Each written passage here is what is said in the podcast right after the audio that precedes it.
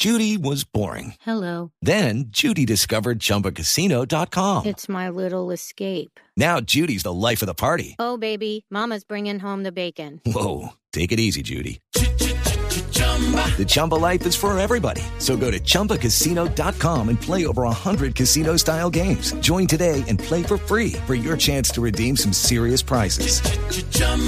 ChumbaCasino.com. No purchase necessary. Void where prohibited by law. 18 plus terms and conditions apply. See website for details.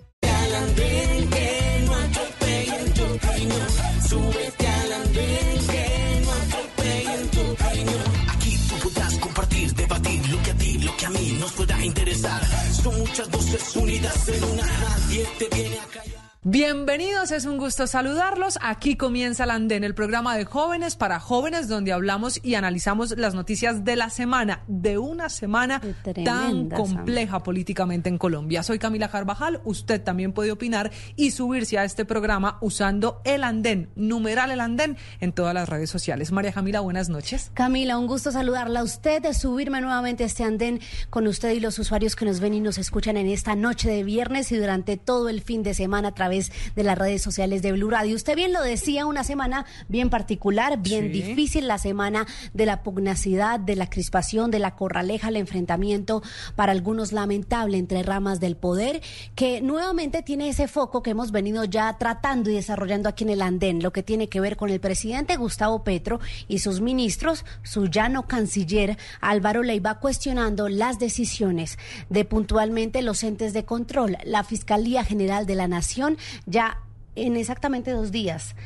Francisco Barbosa deja la fiscalía, estuvo en rendición de cuentas y también pues siguió esa, esa puja entre el ex canciller Álvaro Leiva y la procuradora Margarita Cabello. Sí, señora, se acabó la era de Francisco Barbosa como fiscal general de la Nación, un fiscal que va a causar polémica con este gobierno hasta el último minuto. y esta semana, la que termina en Colombia, así no lo está demostrando. El fiscal Francisco Barbosa, que deja su cargo y le entrega la fiscalía a su mano derecha a la vicefiscal general de la Nación, la doctora Mancera, porque finalmente la Corte Suprema de Justicia no escogió en la segunda votación a ninguna de las ternadas por el presidente Petro.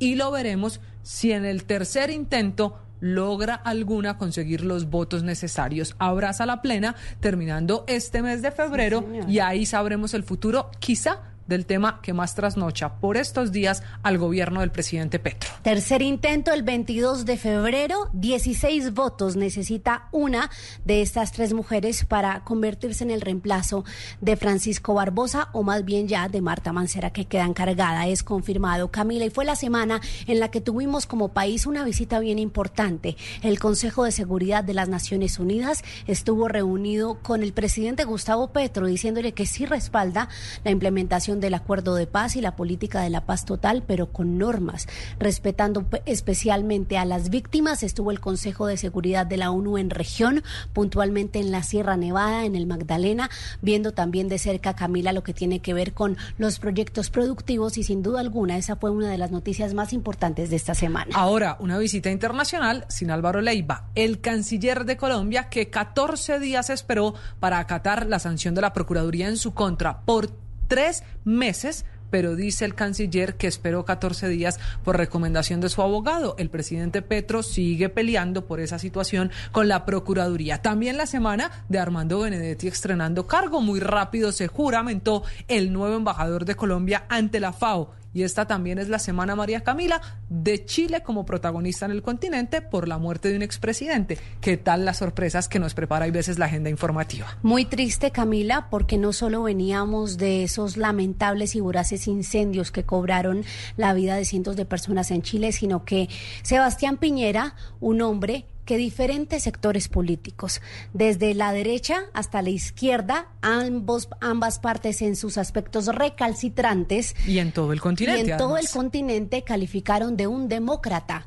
Recuerde usted que era muy cercano a Iván Duque durante su gobierno. Sí. Muchas veces pudimos conversar con él, usted y yo en nuestro ejercicio periodístico, un hombre amable, a quien eh, pudimos conocer en la arena política, pero que también Camila han destacado en estos días diferentes medios chilenos e internacionales. Dejó una fortuna de 2,7 billones de pesos, una extensa familia y también cuestionamientos nuevamente a Gustavo Petro porque fue el último líder de la región en lamentar el fallecimiento de Sebastián Piñera, que falleció salvando a su familia mientras piloteaba un helicóptero. Sí, señora, eso en el continente, en Colombia, sin duda la noticia es la situación de la elección para la nueva fiscal general de la nación. Una situación que sacó a muchos a las calles, que volvimos a ver protestas y, ¿por qué no?, momentos de violencia, sobre todo en la manifestación de Bogotá. Y ese es el tema de esta noche.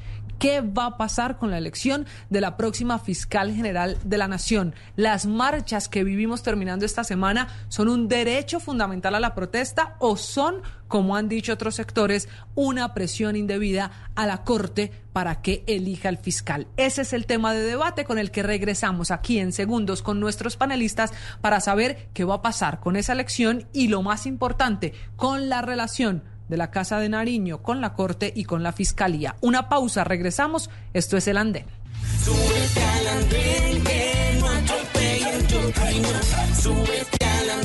Que no atropellen tu. Aquí podrás compartir, debatir lo que a ti, lo que a mí nos pueda interesar. Son muchas voces unidas en una. Nadie te viene a callar.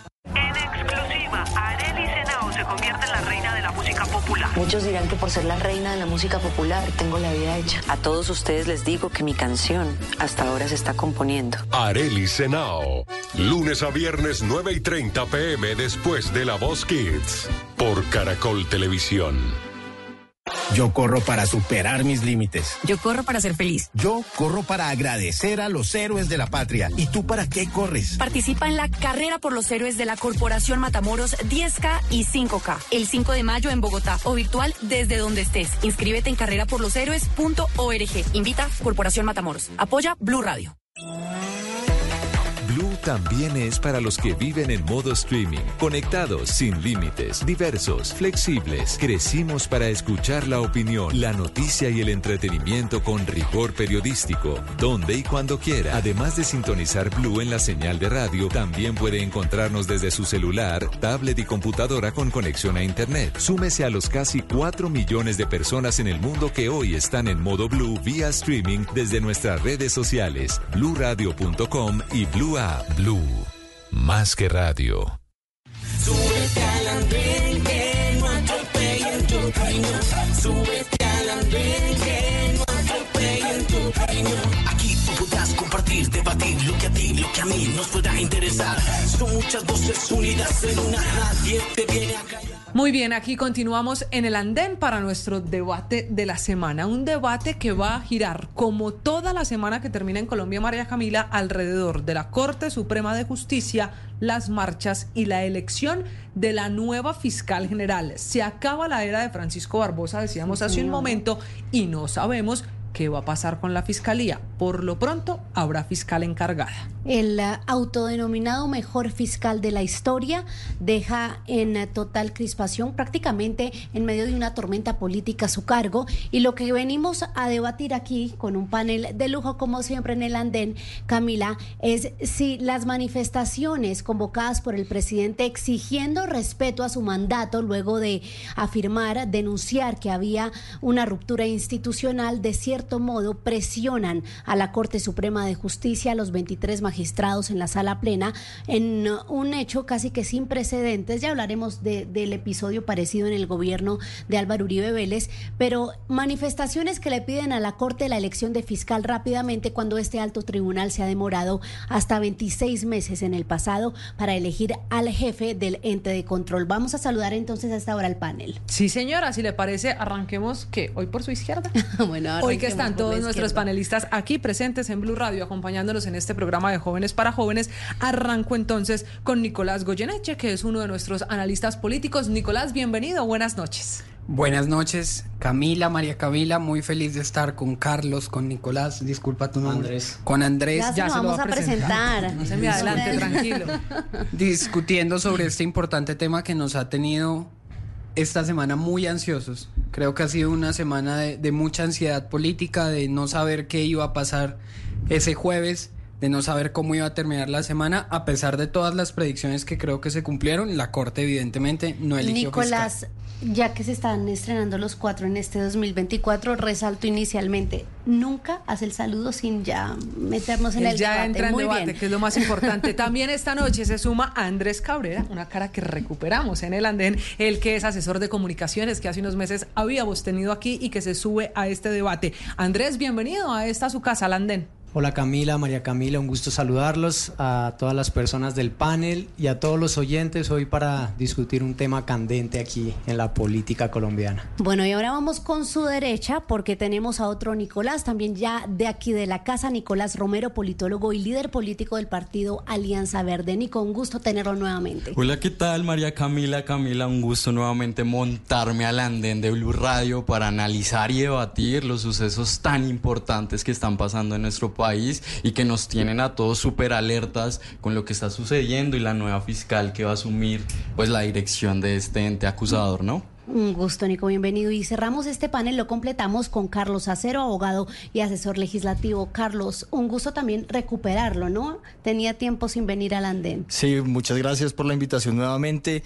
Eh, un saludo a quienes nos están escuchando y a ustedes también, pues muy bueno poder compartir algunas ideas con ustedes, contradecirnos seguramente, pero bueno, esto le ayuda al país. No le quepa Claro la menor duda, porque esa es la idea, escuchar diferentes puntos de vista. Y Carlos, quiero empezar con usted. Lo que pasó esta semana en Colombia, pocas veces lo hemos visto. Una marcha de centrales obreras y de sindicatos para exigir que se elija ya fiscal general de la nación. Las marchas, a su juicio, son una presión indebida a la Corte, ¿sí o no? Yo soy de la idea de que ninguna marcha, siempre que se haga en el marco de la Constitución, es decir, pacífica, no es indebida. Puede que yo no esté de acuerdo, ¿sí? Yo en particular no salí, aunque yo sí creo que hay que elegir ya, ya, ya, ya fiscal porque hay que cambiar esta nefasta fiscalía de Barbosa. Tal vez no es el peor porque antes estuvo Néstor Humberto Martínez, pero si no, se pelean ahí cortico ser la peor fiscalía, pero creo que son legítimas expresiones que tiene la ciudadanía contempladas en la Constitución, derechos fundamentales y demás. Ya hay que entrar a discutir es si realmente lo que encubre la marcha o toda la narrativa alrededor de la marcha es cierta, si definitivamente no hay cambio de fiscal, entonces hay un golpe de Estado, un golpe blando. Ahí es donde yo tengo mis, mis diferencias y por lo mismo es que creo que es un ejercicio legítimo, pero no necesariamente da para toda la narrativa que se ha creado. Eh, entonces, en conclusión, legítimo, hay que eh, elegir fiscal, pero no viene una catarsis del gobierno. eh, Es decir, no presiona, no es una presión a la Corte la Indebida, no. manifestación. Bueno, Nicolás, voy con usted con esta apreciación inicial. Las marchas convocadas por FECODE, centrales obreras y respaldadas por el Pacto Histórico Partido de Gobierno, ¿presiona a la Corte para que elija sí o no? Pero María Camila, la tengo que corregir porque yo siento que los sindicatos tuvieron un papel de replicadores, pero que la marcha evidentemente está convocada ¿Y desde el alto gobierno para corrección? presionar a la Corte Suprema de Ah, Justicia. bueno. Y eso es lo indebido. No que los sindicatos, la gente vaya a marchar, sino que el Ejecutivo mueva sus llamadas fuerzas populares para presionar una decisión de la Corte pronta. Y es que este gobierno quiere un fiscal ya, ya, ya, no para tener una fiscalía mejor, que eso lo podríamos compartir todos, y la Fiscalía de Barbosa, como todas, ha tenido críticos y ha tenido falencias. El problema es que este es un gobierno rodeado de escándalos sobre financiación a su campaña que la fiscalía tiene que investigar y sí tiene un tufo muy feo, un tufo de irregularidad, de poca legitimidad, que sea el alto gobierno el que llame a presionar a la Corte a tomar una decisión que como hemos sabido y como estábamos discutiendo fuera del aire, no es la primera vez que la Corte ni será la última se demore en elegir fiscal general, especialmente si no confía, como parece indicarlo todo, en la terna presentada por el gobierno. Pero si es así, Andrés, ¿por qué si no es la primera vez que la Corte se toma su tiempo y se demora para elegir fiscal, por qué la tormenta política justo en este momento? Bueno, pues básicamente porque Petro está asustado. Está asustado porque su hijo está a punto de ser condenado, a ser imputado. Él necesita claramente cambiar de fiscal antes de, que esto suceda. Pues todos han hablado aquí de las características de la fiscalía y la que venga no será la excepción, estoy seguro. Pero también quería referirme un poco al tema de las manifestaciones y es que una manifestación que es pagada con nuestros impuestos no es una manifestación que viene de un sentir popular y desafortunadamente para los colombianos todas las marchas generadas por la izquierda en el poder o en la oposición han sido pagadas con plata y no con un sentir realmente popular para que eso se manifieste. Nicolás, ¿usted qué responde a lo que han dicho sus dos compañeros de que claramente, incluso lo decía el senador Humberto de la Calle, la marcha fue organizada y nació en las entrañas del gobierno?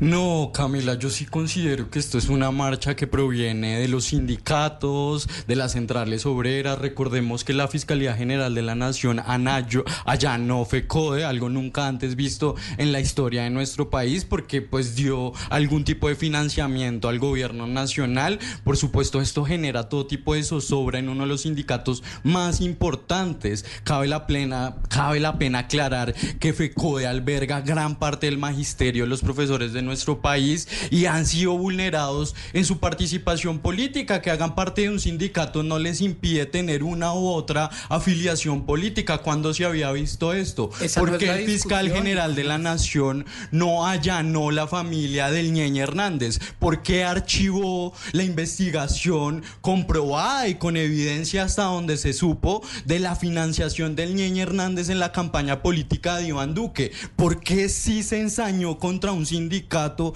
y entonces decide ejecutar todo el aparato del ente acusador para maltratar a las organizaciones sociales? Eso es algo absolutamente indebido y por esa razón es que la sociedad civil organizada sale a manifestarse. También no puedo negar que hay un llamamiento por parte del gobierno nacional en esto que él ha denominado como una ruptura institucional, lo cual no considero que sea cierto, en donde ha llamado a sus bases a que salga a ma- a manifestarse. Hemos visto que no ha sido muy exitoso, entonces por lo cual ni hay financiamiento, ni esto es todo un entramado pues oscuro en donde están sacando a la gente pagada para que salga a manifestar. Salió gente que se encuentra inconforme con el fiscal general de la nación, que ya está próximo a dejar su cargo y que deja, entre otras cosas, a una, vice- a una vicefiscal sumamente cuestionada, cuestionada por, nesco- por nexos con los narcofiscales del Pacífico, cuestionada porque se ha enriquecido y esto lo detalla muy sabiamente diferentes columnas de periodistas de la revista Cambio, en donde su patrimonio aumentó de manera exabrupta. Nicolás, y es ¿sabe dónde ella la que va a asumir la directiva del ente acusador de este país. Eso es sencillamente inaceptable. No creo que la protesta sea una presión a la Corte, pero sí es una inconformidad a lo que ha hecho el fiscal general de la Nación, que con nuestros recursos ha financiado su campaña electoral para las elecciones del 2026. Entonces eso eso- sin duda es inaceptable. Inaceptable, inaceptable es primero que el sindicato que está siendo investigado por presunta financiación ilegal sea uno de los que está convocando a presionar a la corte, que cambiaron eh, a última hora casi el lugar de concentración para que no fuera en la corte, sino en el búnker de la fiscalía. ¿Quién sabe? Pero entonces Uribe tampoco podría invitar a ninguna marcha, porque también está imputado eh, y bueno, está en un proceso penal y por tener un proceso penal ¿Sabe no se le no limita, a se le, apoyar perdón, no marchas se le limita. tanto tiempo? Claro que sí, apoya un montón de marchas, pero el punto es, yo creo que hay que hay que i- identificar y salirnos de la narrativa y de pensar que solamente hay dos Pero opciones. Acá hay muchas no puede opciones investigar a. FECODE. Claro, la la fiscalía puede, no puede, toda, no tiene- puede hacer inspecciones tiene toda la necesidad para de, giraron pero FECODE puede campaña. convocar No marchas a puede pesar de estar investigar- investigado. La fiscalía no puede investigar pero FECODE FECODE marchar financió la campaña problema. de Petro pasándose el Y tope ojalá lo haga. Yo digo que Ven, ojalá lo haga. Yo, yo, yo veo una cosa. La financiación es que porque ilegal de Ñeñe Hernández en la Miren, yo por eso les decía el pasado, no vamos a investigar hasta cuándo. ¿Hasta cuándo les hago una propuesta. Por respeto a los oyentes, José, ciérrenos ahí. Por respeto a los oyentes, vamos a hablar de a uno, para que lo puedan entender, para que este debate, que esa es la idea, todos nos podamos escuchar, pues la gente al final, al otro lado, quienes nos ven y quienes nos escuchan a esta hora, se puedan sumar. Andrés, lo veía levantando la mano, señor. Eh, por eso les decía que las fiscalías y todo este tema pasa aquí, pasa antes, pasará después. Sin embargo, a mí me deja una preocupación grandísima que FECODE, quien, como lo decían ustedes, es el magisterio más grande, donde están la mayoría de los profesores, tenga un tipo de actitudes como la que demostraron el jueves, y insultando periodistas, en donde uno puede ver cómo le están enseñando a miles, a millones de jóvenes en Colombia siendo instrumentalizados para este tipo de situaciones en donde hay una narrativa eh, difícil y que claramente perjudica a la cultura de nuestro país. Y a mí eso me tiene completamente sorprendido y preocupado al mismo tiempo, porque si ustedes se dan cuenta, quisieron entrar a la fuerza, eh, a gente que iba ya diciendo que estoy arrepentido de por quien voté también lo sacaron. Entonces esto sí es una cosa orquestada, esta sí es una cosa financiada. ¿Por qué? Porque son profesores del SENA, son profesores que son pagados con los impuestos de los colombianos y ellos deberían estar trabajando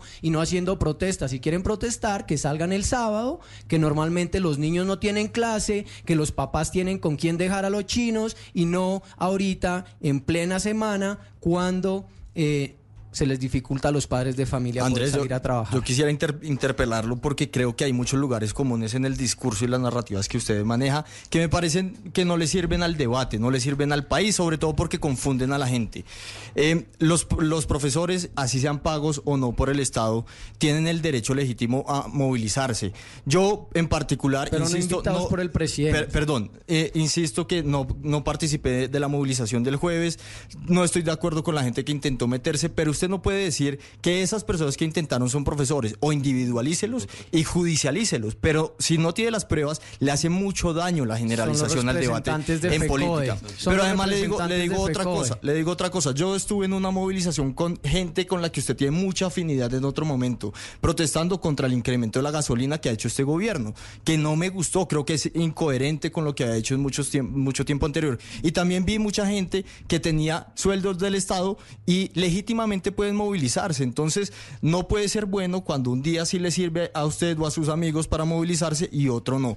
Tengamos el mismo rasero. Y en medio de esos lugares comunes, también creo que es importante señalar que no, no podemos estigmatizar a todo el que se moviliza de que está utilizando recursos públicos. En el pasado, usted en otro momento dijo que las movilizaciones de la izquierda, de la que yo me considero también parte, han sido financiadas con recursos públicos y eso es falso o necesitaríamos pruebas que usted las traiga y las demuestre. ¿sí? Ha habido un clamor popular, sentimiento de la gente de inconformismo y eso también hay hoy. Si hay cosas irregulares en las movilizaciones y en su entorno, yo creo que lo mejor para el país es que ustedes las denuncien y si no, deba- debatamos sobre los hechos reales y sobre las preocupaciones. Pero Carlos, reales de la no, gente. pero perdóneme, Carlos, con eso que está diciendo, pues un hecho real es que los magistrados de la Corte, dicho por el propio presidente de la Exacto. Corte el jueves, Al presidente Petro. asegura, estamos sitiados. Esa fue la declaración del jueves. Estamos sitiados por una marcha que no permite ni entrar ni salir, que fue lo que pasó el jueves de la Corte Suprema de Justicia. Bloqueando el único acceso. Eso al Palacio de ocurrió, pero, pero si uno mira el desarrollo de los hechos,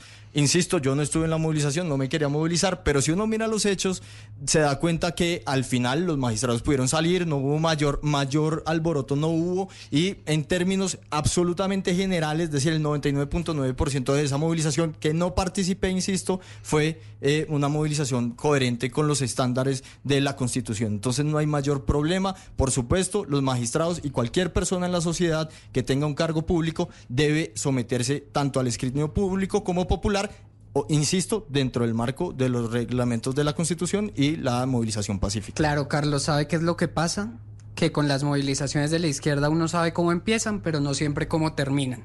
Y a mí sí me parece absolutamente irresponsable que haya sido el propio presidente el que haya convocado estas manifestaciones a través de sus redes sociales y de forma incendiaria, llamando casi que a la formación de cuerpos para atacar a las instituciones, esas llamadas fuerzas populares que el presidente nos tendrá que explicar a qué carajos, perdón la palabra, se refería con eso, porque lo que pasó el jueves en la Corte, bloquear el único punto de acceso para los magistrados, así hayan podido salir, creo yo que por la falta de convocatoria y no porque no hubiera un deseo real de sitiar a la Corte, es algo que tiene que preocuparnos, que se ponga en- bajo sitio al Palacio de Justicia, otra vez como hace tanto tiempo, esta vez con una manifestación aparentemente pacífica, pero que apenas se conoció la decisión de las dos rondas de votación de la Corte de no elegir a ninguna de las ternadas, que se hayan intentado meter al parqueadero del Palacio es algo que nos tienen que poner en alerta.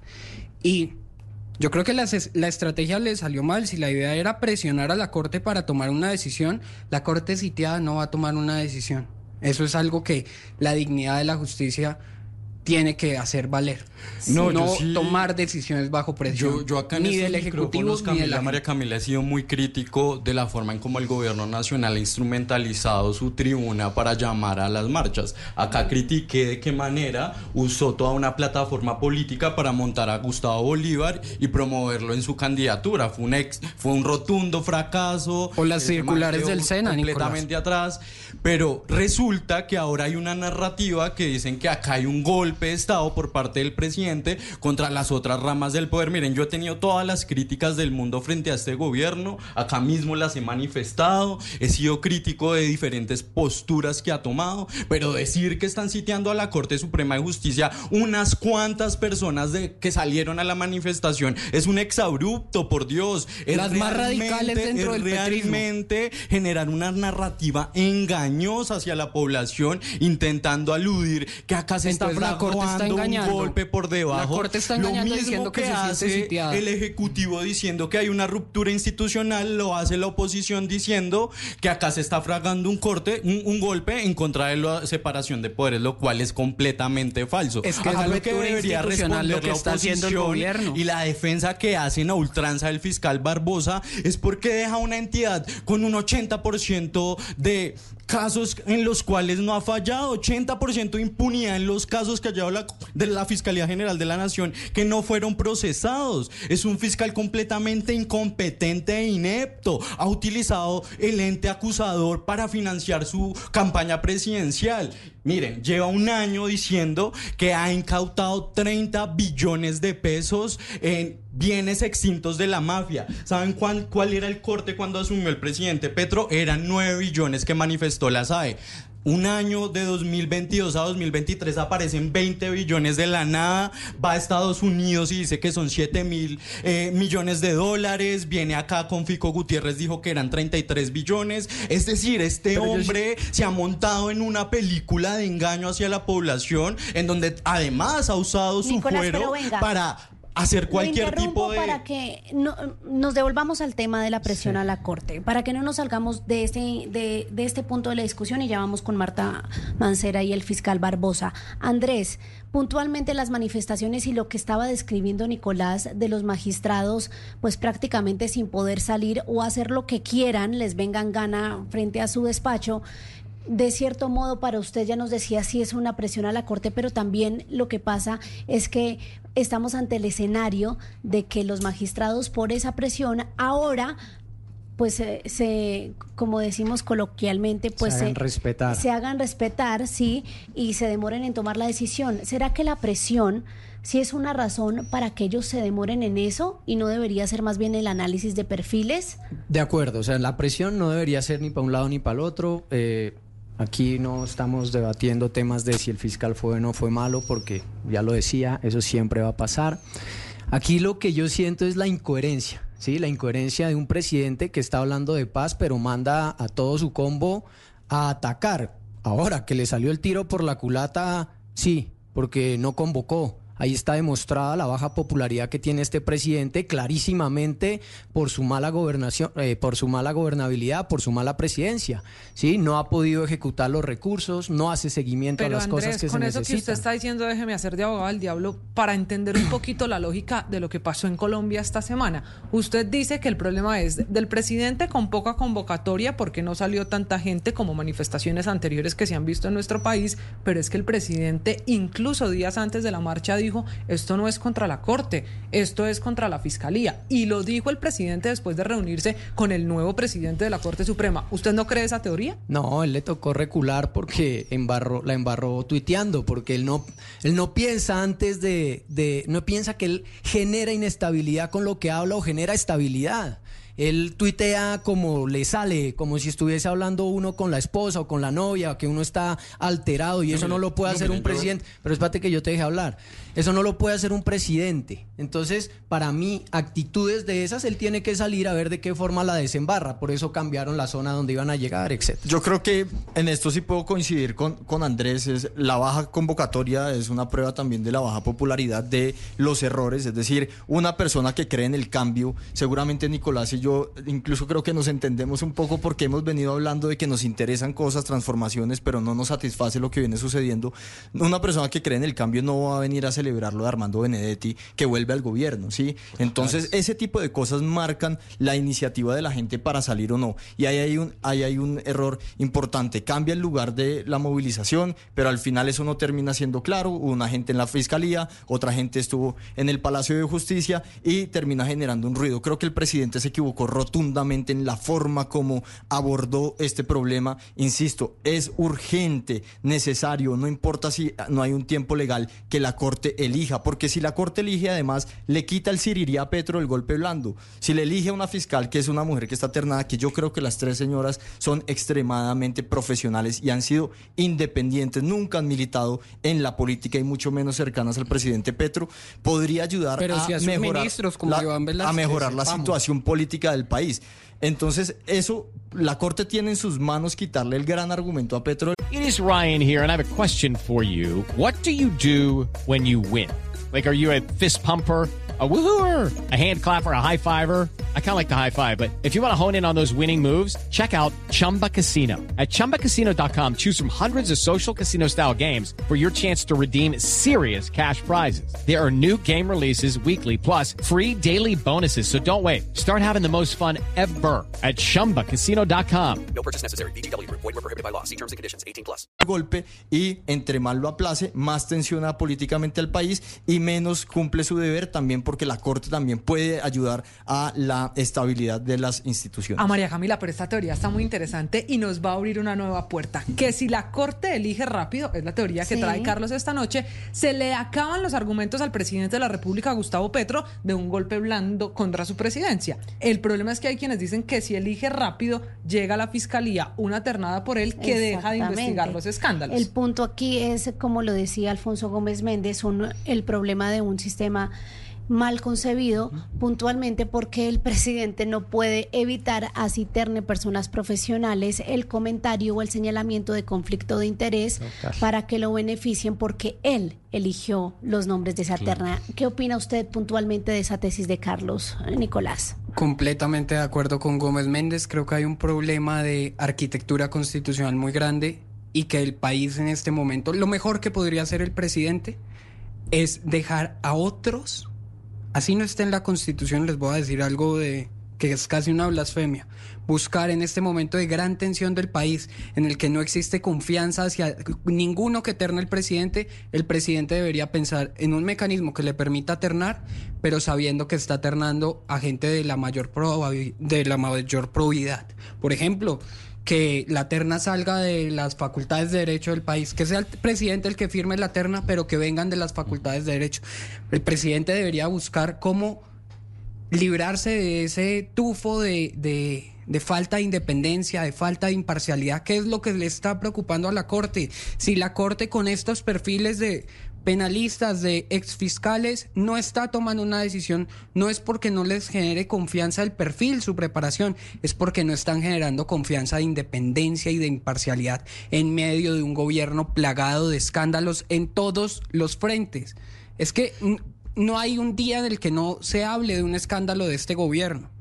Yo coincido con lo que tú decías, María Camila, y retomando a Alfonso Gómez Méndez, quien fue fiscal general de la Nación y ocho años después, ocho años después decidió lanzarse a la presidencia, decía muy bien que constitucionalmente no hay ninguna exigencia para que la Corte Suprema de Justicia eh, pues decía cuál es la nueva fiscal general de la nación. ¿Qué sucede? Que hace seis meses el presidente de la República pasó la terna y si hubiese manifiesto un conflicto de interés como probablemente puede pasar, como lo manifiesta Nicolás, pues entonces la Corte Suprema hubiese devuelto la terna para que el presidente la hubiese vuelto a presentar. No sucedió, pasaron seis meses, estamos en febrero, ya dejó el cargo o está próximo a dejar el cargo el fiscal general Barbosa y entonces va a entrar en interinidad la Corte Suprema, la Corte, la Fiscalía General de la Nación con una vice, vicefiscal completamente cuestionada.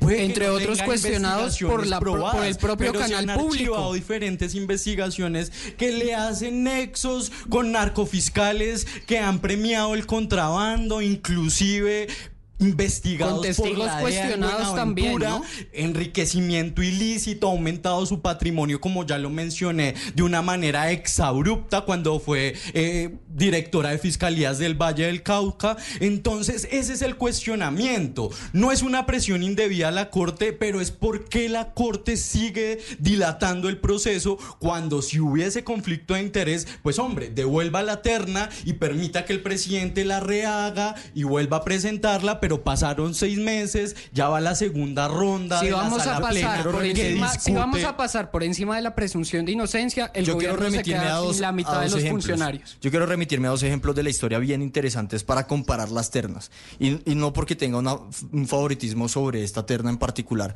En el 2009 Uribe estaba en, eh, presentó una terna y en ese momento había muchas discusiones, se demoró Agarrado también, la agarradísimo con la Corte, pero era muy evidente quiénes eran los funcionarios, porque habían sido funcionarios de su gobierno, habían estado por dentro. Algo semejante le pasó a Iván Duque, que presentó a dos funcionarios de su gobierno y a otra persona que había sido el candidato vicepresidencial de quien terminó siendo su candidata a la vicepresidencia. Es decir, había un- una historia, unos lazos de militancia política muy fuerte.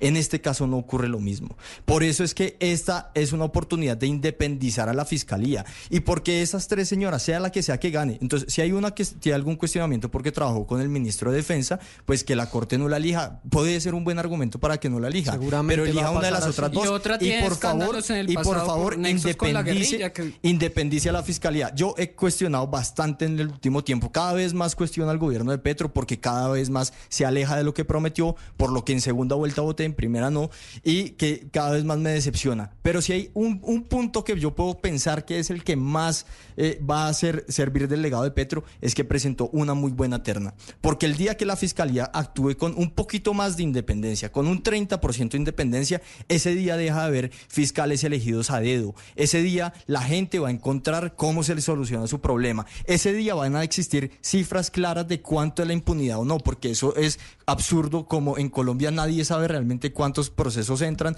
cuántos se investigan, cuántos salen, cuántos terminan con condena absolutoria, condenatoria y demás. Entonces, creo que este es, un- es una es situación buena que ni el completamente país distinta. ni la Corte Suprema de Justicia hasta el momento confía en ella mayoritariamente. El problema es que la Corte Suprema de Justicia sí, sí, Están sí en el confió, proceso, están en el confió la terna de Iván Duque. Iván Duque la presentó en diciembre. ¿Sí? Mientras que Petro la presentó en octubre.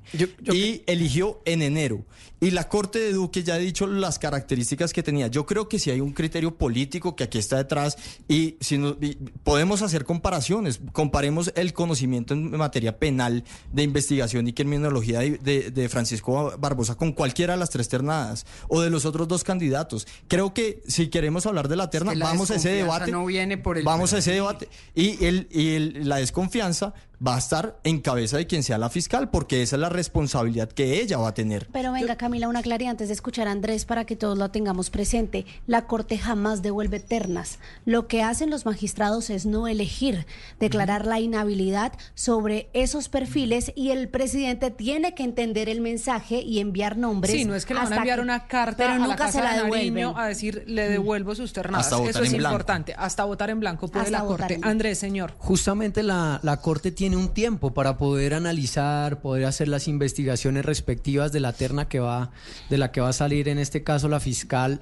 Y por eso yo siento que sí, Petro está haciendo una presión indebida a la Corte al no dejar que los, pies- los plazos prudentes pasen. O sea, no había ninguna necesidad de demostrar la debilidad que tiene hoy el gobierno haciendo una manifestación. No había ninguna necesidad de no dar un par de semanas a la Corte para que tome una decisión en tranquilidad. ¿Ustedes se imaginan cómo se sentían los magistrados? O por lo menos yo lo hubiese hecho recordando lo que pasó hace 30 años. Pero es una el- situación muy distinta. Es decir, Mm, no, en no, ese pena, entonces yo- existía una yo- guerrilla. yo estuve acá callado, no. Yo creo que uno no puede hacer. aquí Pero ver banderas del estoy- M19 es la plaza de Sí, justicia. pero el M19 Es que desapareció por deberían fortuna. es más en este Por país. Fortuna como las desaparecieron, pero, pero pues no es lo mismo, no lo comparen, no, por estigmaticemos la protesta social. Qué pena, pero primero, FECODE, si, los, si la mayoría de los docentes y profesores que me están escuchando no se sienten identificados con FECODE, pues que salgan a decir, oiga, a mí esa gente no me representa. Porque yo estoy seguro y tengo amigos y gente conocida, profesores que son llenos de valores y principios y que agradezco que le, enseñen a los niños. Segundo, eh, ¿Cómo así que no?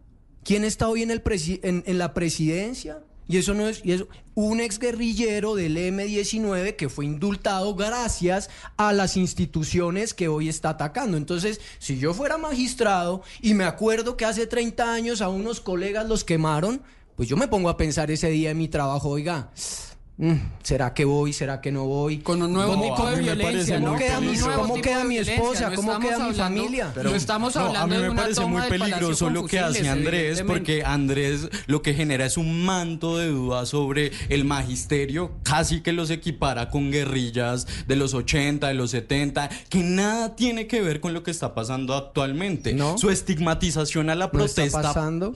Pacífica y a la protesta social, que es un derecho consagrado en nuestra Carta Magna, es Pero aberrante. hay otro tema que también hace la al palabra espontánea, a- a espontánea. Hay una palabra que es clave en la manifestación, es Por otro lado, No respondiendo a- puede ser organizada. este puede ser organizada. contigo. Puede ser organizada. por el gobierno A contra un poder del Incluso contra una ser. rama del poder público. Salimos a No la gasolina. Muy bien, pero hay otro tema del que no hemos hablado y es la falta de protección al- que vivió hoy el, eh, el jueves, perdón, el Palacio de Justicia.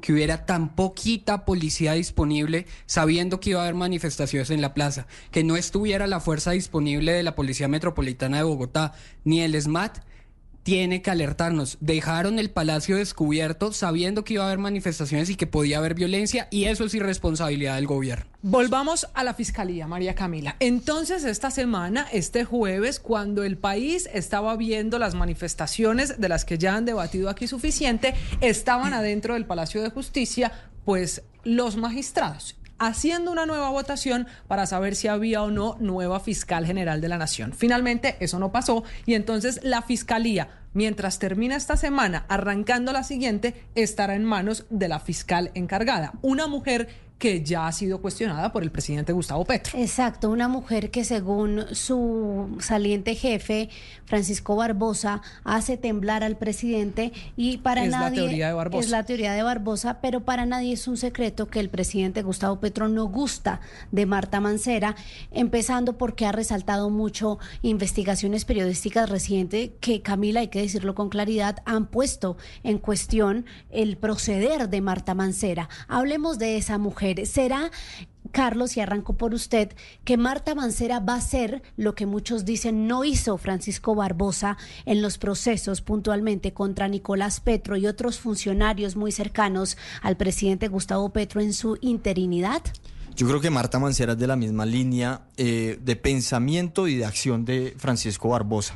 Y eso es muy preocupante para el país, más con estas investigaciones de su proximidad a narcofiscales. Claro, eso habría que investigarlo, pero también lo tendría que investigar una fiscalía distinta a la de Marta Mancera, porque lo que pasa de Marta Mancera para abajo está fácilmente controlado pues por ella. Entonces, eso es una situación bien complicada. Ahora, yo soy de los que también cree que debería cambiar la fiscalía para que el caso de Nicolás Petro, eh, los demás casos también se estudien con criterio no político, con criterio judicial y espero que quien sea fiscal lo haga. Y creo que hay que investigar muchos otros más casos, como así que Armando Benedetti dice que hubo plata ilícita y sobre eso no se ha investigado. Bueno, hay muchos otros de los que hay que hacer, pero mientras siga la señora Mancera, pues definitivamente siempre va a existir ese tufillo y desconfianza de que ah, las razones no son judiciales sino políticas y otra vez los colombianos nos quedamos en la peor de las condiciones.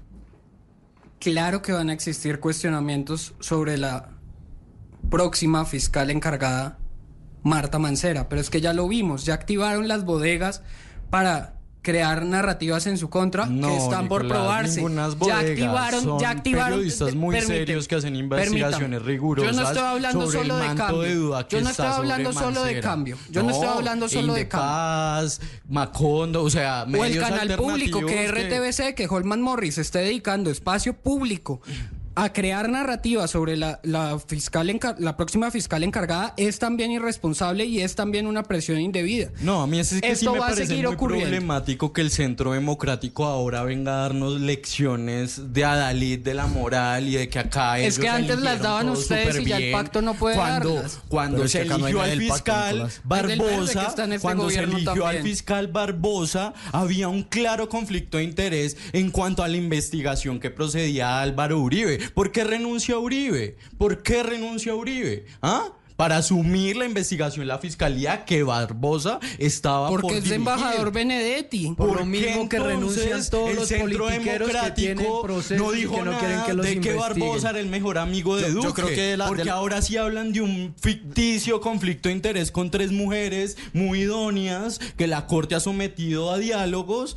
como Porque este repito, gobierno está en una no peor tiene un tiempo situación que Samper estipulado, con el no proceso tiene un tiempo 8000. estipulado Yo- para, eh, para poner a la, a la fiscal nueva, pero la dilación sí hace pensar que A este gobierno que no le pasa un elefante por las espaldas, le pasa todo el. Uno de los mayores problemas que tenemos acá es que entonces empezamos a tirar agua de un gobierno a otro. Yo, por fortuna, no he hecho parte de ninguno eh, y me siento No, muy yo orgulloso. tampoco, yo Pero tampoco, pero es que tampoco. sí me parece Pero- completamente pero- hipócrita del centro Sí, democrático pero- que ahora vengan a decirnos que ellos sí tenían todo perfecto, Claro. nunca cometían conflicto de interés, pusieron al mejor nadie- amigo del Eso- presidente yo no soy del de Centro fiscal Democrático, pero general nadie de la está nación. diciendo eso. Claro, es un buen momento para, para revelar. nación, sería favor. bueno, sería bueno revelar también cuál es la afiliación política de cada quien para ver qué tipo de crítica se hace, porque a veces cuando vienen del centro democrático, aunque puedan ser justas, de verdad suenan es como autocríticas, porque fue como gobernaron. Eh, el punto es que acá lo- los y las colombianas nos merecemos muchas más cosas de lo que nos está presentando el panorama político. Y en medio de eso, un poco como mi llamado, mi reflexión es, eh, acá yo invito a la gente a que ni se quede con la posición del fiscal, ni se quede con la posición de Petro. Hay otras salidas y pensemos en la institucionalidad. Por eso digo, busquemos eh, que haya una elección pronta, busquemos que haya un control también a la nueva fiscal para que no haga lo que hicieron los últimos, por lo menos los últimos dos fiscales. Busquemos que los sectores políticos que cuestionaban antes unas cosas cumplan con lo que cuestionan y que los anteriores se hagan la autocrítica porque hasta el momento no los hemos escuchado en ese sentido. Yo, yo también creo que tenemos que ir a la institucionalidad y hacer el proceso que corresponde, que si la fiscal Mancera o la vicefiscal Mancera hoy eh, elegida por 13 días ahí eh, cometió algún tipo de delito, pues que sea la Cámara de Representantes quien la investigue, quien realice todas las acusaciones que debe hacer y que el Senado posteriormente defina si eso pasó o no pasó, porque pues al final es una responsabilidad de los representantes, en este caso, eh, definir si el fiscal estuvo o no tuvo algún tipo de injerencia delictiva. Ahora, yo considero que esto no es tema ni de izquierdas ni de derechas, eso es tema para simplemente tener peleando a la sociedad. ¿Cómo estamos? Una polarización, porque al final ya ¿Cómo nos dimos... están? Mm, Pues la verdad, Sí. yo, yo peleo por, sobre todo, por la mala administración. ¿sí? Yo peleo por las mentiras, yo peleo por la incoherencia. Y ahí me remito a la marcha que salimos a la gasolina. Es incoherente que hayan querido quemar un país, que hayan taponado el país durante tanto tiempo por menos y que ahora nadie salga cuando les dijeron que eso no iba a pasar, Es que el la estallido gasolina no social iba a tampoco pasar. fue espontáneo. Claro que fue espontáneo, no, no, fue espontáneo. Eso es Nunca- lo que nos Señores, vendieron. Nunca en la historia de Colombia que- había No pasado eso. que nos las vamos cosas. al estallido social, se nos va a acabar el tiempo y por eso, María Camila, cerremos este debate con la pregunta de lo que va a pasar en la elección de fiscal, que es este tema. Lo que pasa aquí es el reflejo de lo que pasó esta semana en Colombia con un país completamente dividido producto de esa elección. ¿Quién gana y quién pierde con la doctora Marta Mancera como fiscal encargada? Que esta pregunta lo que significa es quién gana y quién pierde con los días que tarde la Corte en tomar una decisión. Nicolás, su turno. ¿Quién gana y quién pierde? Creo que no está perdiendo en realidad nadie. Marta Mancera, si la interinidad dura poco por los tiempos de la fiscalía y por los plazos, tampoco va a poder hacer lo que teme tanto el gobierno. Lo que pasa es que no van a poder archivar tan pronto como esperan, que yo estoy seguro que lo que aspira el gobierno es que muchos de esos procesos que lo tienen en su peor momento de credibilidad se archiven pronto con un nuevo fiscal. Creo que eso no va a pasar con Mancera.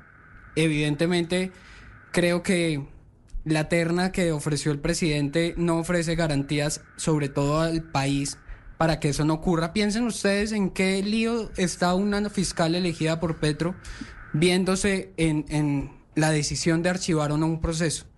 Creo que la legitimidad de esta terna está comprometida y yo insisto en que se busque una nueva alternativa para darle legitimidad a una terna nueva, no a esta que presentó el gobierno, que evidentemente no genera confianza. Andrés, ¿cuáles son los ganadores y perdedores con Marta Mancera al frente del ente de control?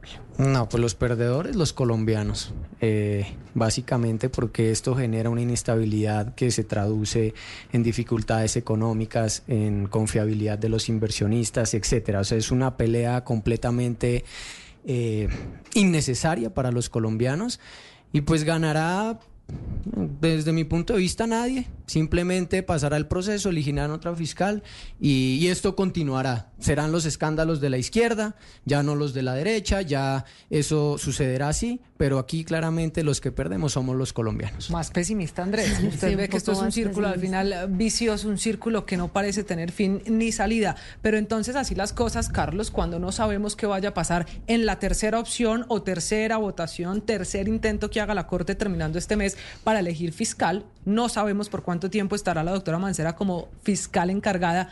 El panorama del país es con perdedores y ganadores. ¿Quién y quién a qué bando?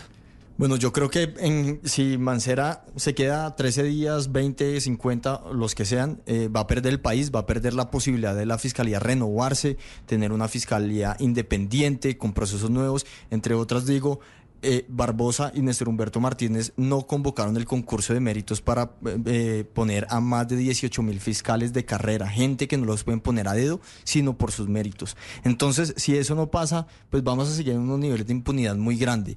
¿Quiénes ganan? Yo pienso que gana la impunidad que tiene caras, eh, Barbosa, Mancera, eh, el, el fiscal... eh, Nicolás Petro. Puede también ganar Nicolás Petro, seguramente. Y también creo que en medio de esto gana Petro, porque sigue la narrativa del golpe blando y sigue teniendo un enemigo poderoso, arbitrario también, eh, eh, que justifica toda su narrativa. Entonces, ojalá sea más bien rápido que se acabe esto y podamos ganar los y las colombianos.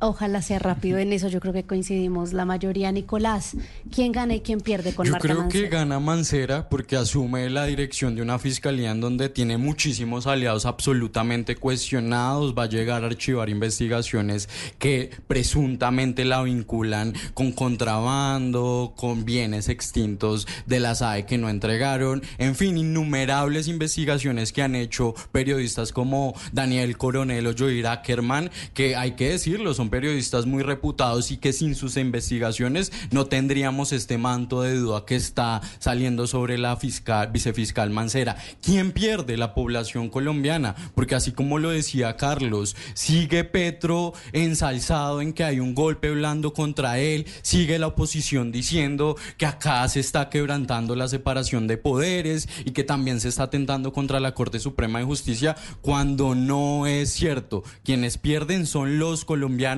porque esta polarización exabrupta en la que vivimos no nos permite avanzar y no nos permite concentrarnos en los verdaderos problemas que tiene nuestro país. ¿Lo sabremos? El 22 de febrero, márquelo en el calendario, María Camila, ese día de nuevo hay sala plena en la Corte Suprema de Justicia. Ahí lo volverán a intentar los magistrados. Hay que lograr mayorías en esa votación para que una de las ternadas se quede con el cargo de fiscal general de la Nación. Si no, volverán a otra sala plena cuando lo citen y mientras tanto sabremos que en la Fiscalía hay fiscal encargada por el tiempo que sea necesario. La Corte y sus tiempos es lo que veremos en los próximos meses o pues quizás dicen aquí algunos días hablando con el deseo, ya veremos si ese próximo jueves 22 habrá luz verde, humo blanco con la elección de nuevo fiscal, pero ahí sí yo coincido, ¿sabe qué? Con Carlos en una cosa y es que el país está para cosas mayores a esta pugna entre poderes y a esta discusión que finalmente nos tiene hoy acá, pero que sin duda alguna vale la pena. Usted ya escuchó las posiciones, saque usted sus conclusiones. Fue un gusto acompañarlos hoy en el Andén de Blue Radio. Sí, señores, a todos, a Nicolás, bueno, a los Nicolás de esta noche, también a Carlos Andrés, gracias, que vuelvan, Gracias. que se suban a este, el programa de jóvenes para jóvenes. Nosotros nos vemos, nos oímos la próxima semana en el Andén. Chao. Súbete al andén que no atropellen tu reino. Súbete al andén que no Aquí tú podrás compartir, debatir lo que a ti, lo que a mí nos pueda interesar. Son muchas voces unidas en una, nadie te viene a callar.